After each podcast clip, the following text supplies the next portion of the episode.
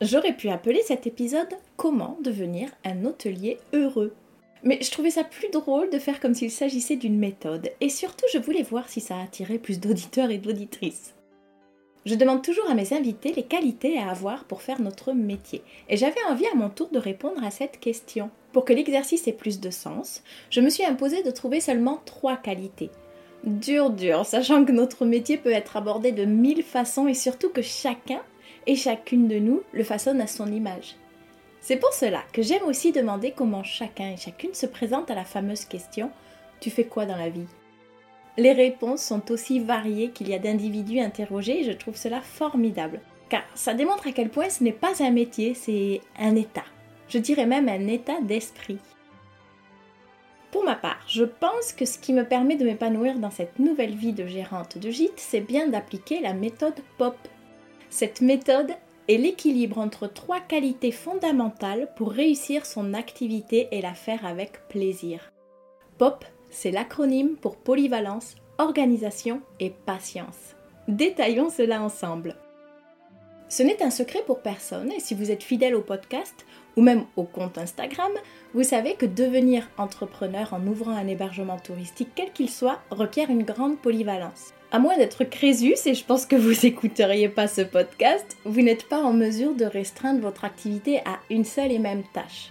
Accueillir des locataires pour une nuit ou une semaine demande de savoir faire mille métiers en un. Agent d'entretien, commercial, concierge, community manager, comptable, gestionnaire, chef de chantier, cuisinier, jardinier, etc. Selon la typologie de votre hébergement, certains rôles seront plus prenants que d'autres, mais ce qu'il faut comprendre, c'est que vous serez amené à faire beaucoup de tâches différentes, aussi bien opérationnelles que stratégiques. Astiquer les salles de bain le matin et rencontrer un partenaire l'après-midi, planter des rosiers le lundi et repeindre une chambre le mercredi, cuisiner des gaufres à 8h et refaire un lit à 11.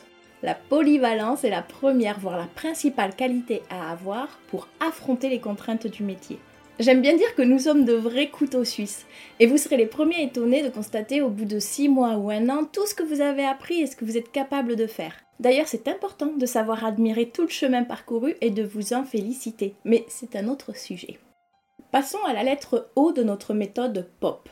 L'organisation, bien sûr. Un couteau suisse concentre une multitude d'outils en un minimum de place. Tout est optimisé, agencé et organisé pour que la manipulation soit facile et efficace. Vous avez saisi la métaphore?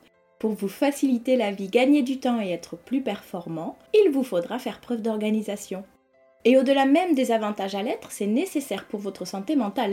Si, si, je vous l'assure, lorsque vous passerez 10 minutes à chercher le produit spécial poussière, que vous louperez une réservation parce que vous n'avez pas vu la demande, que vous ferez un surbooking parce que vous aviez noté la résa sur la paume de votre main alors que vous étiez en train de passer l'aspirateur, vous comprendrez l'intérêt de créer une routine, de trouver une place pour chaque chose et de vous garder une organisation qui vous permet d'être sereine, tout simplement. Cela peut prendre du temps, mais il faut tester, changer, demander conseil pour trouver une organisation qui nous convient le mieux et qui nous permet de travailler avec plaisir.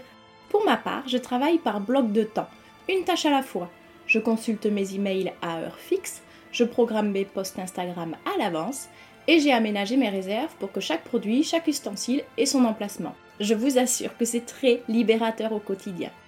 Enfin, pour devenir une aubergiste épanouie, il faut apprendre la patience.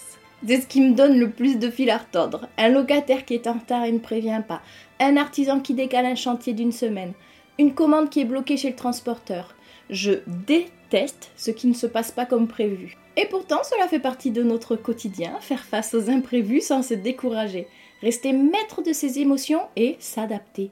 Je connais peu de personnes qui sont naturellement patientes. Mais la bonne nouvelle, c'est que ça se travaille.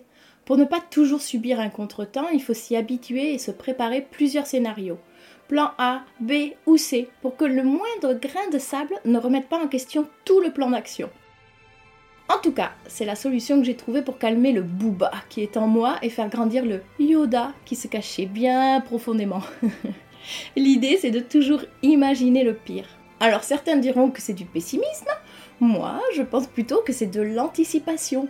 Au lieu d'être démuni face à une situation qui ne se déroule pas comme prévu, j'imagine ce qui pourrait arriver de plus catastrophique et je me prépare à toutes les éventualités. Pour résumer, ouvrir un gîte ou une maison d'hôte n'est clairement pas une décision que l'on prend pendant le blues du dimanche soir devant le film de Noël. En revanche, on y réfléchit, on se prépare et surtout on applique la méthode POP polyvalence, organisation, patience, et ce, même dès la phase de construction du projet. Un tel projet ne se fait pas en quelques jours.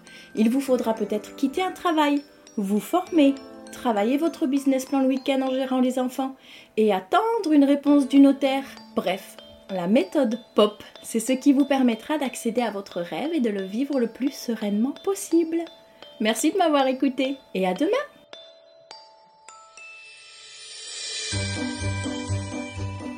Nous sommes à quelques jours de Noël et il est temps de penser à se faire plaisir. Vous pouvez m'appeler Mère Noël car dès le lundi 20 décembre, je vous offre 20% de remise sur votre adhésion à la plateforme. Quel que soit votre profil, porteur de projet, hôte en activité ou partenaire, grâce au code promo Noël20, bénéficiez de 20% de réduction sur un abonnement d'un an. Et si vous avez envie de me remercier, sachez que plutôt que du chocolat, le meilleur des cadeaux c'est de laisser 5 étoiles et un avis sur Apple Podcast ou en story sur Instagram. A très bientôt, ici, sur la plateforme ou les réseaux sociaux.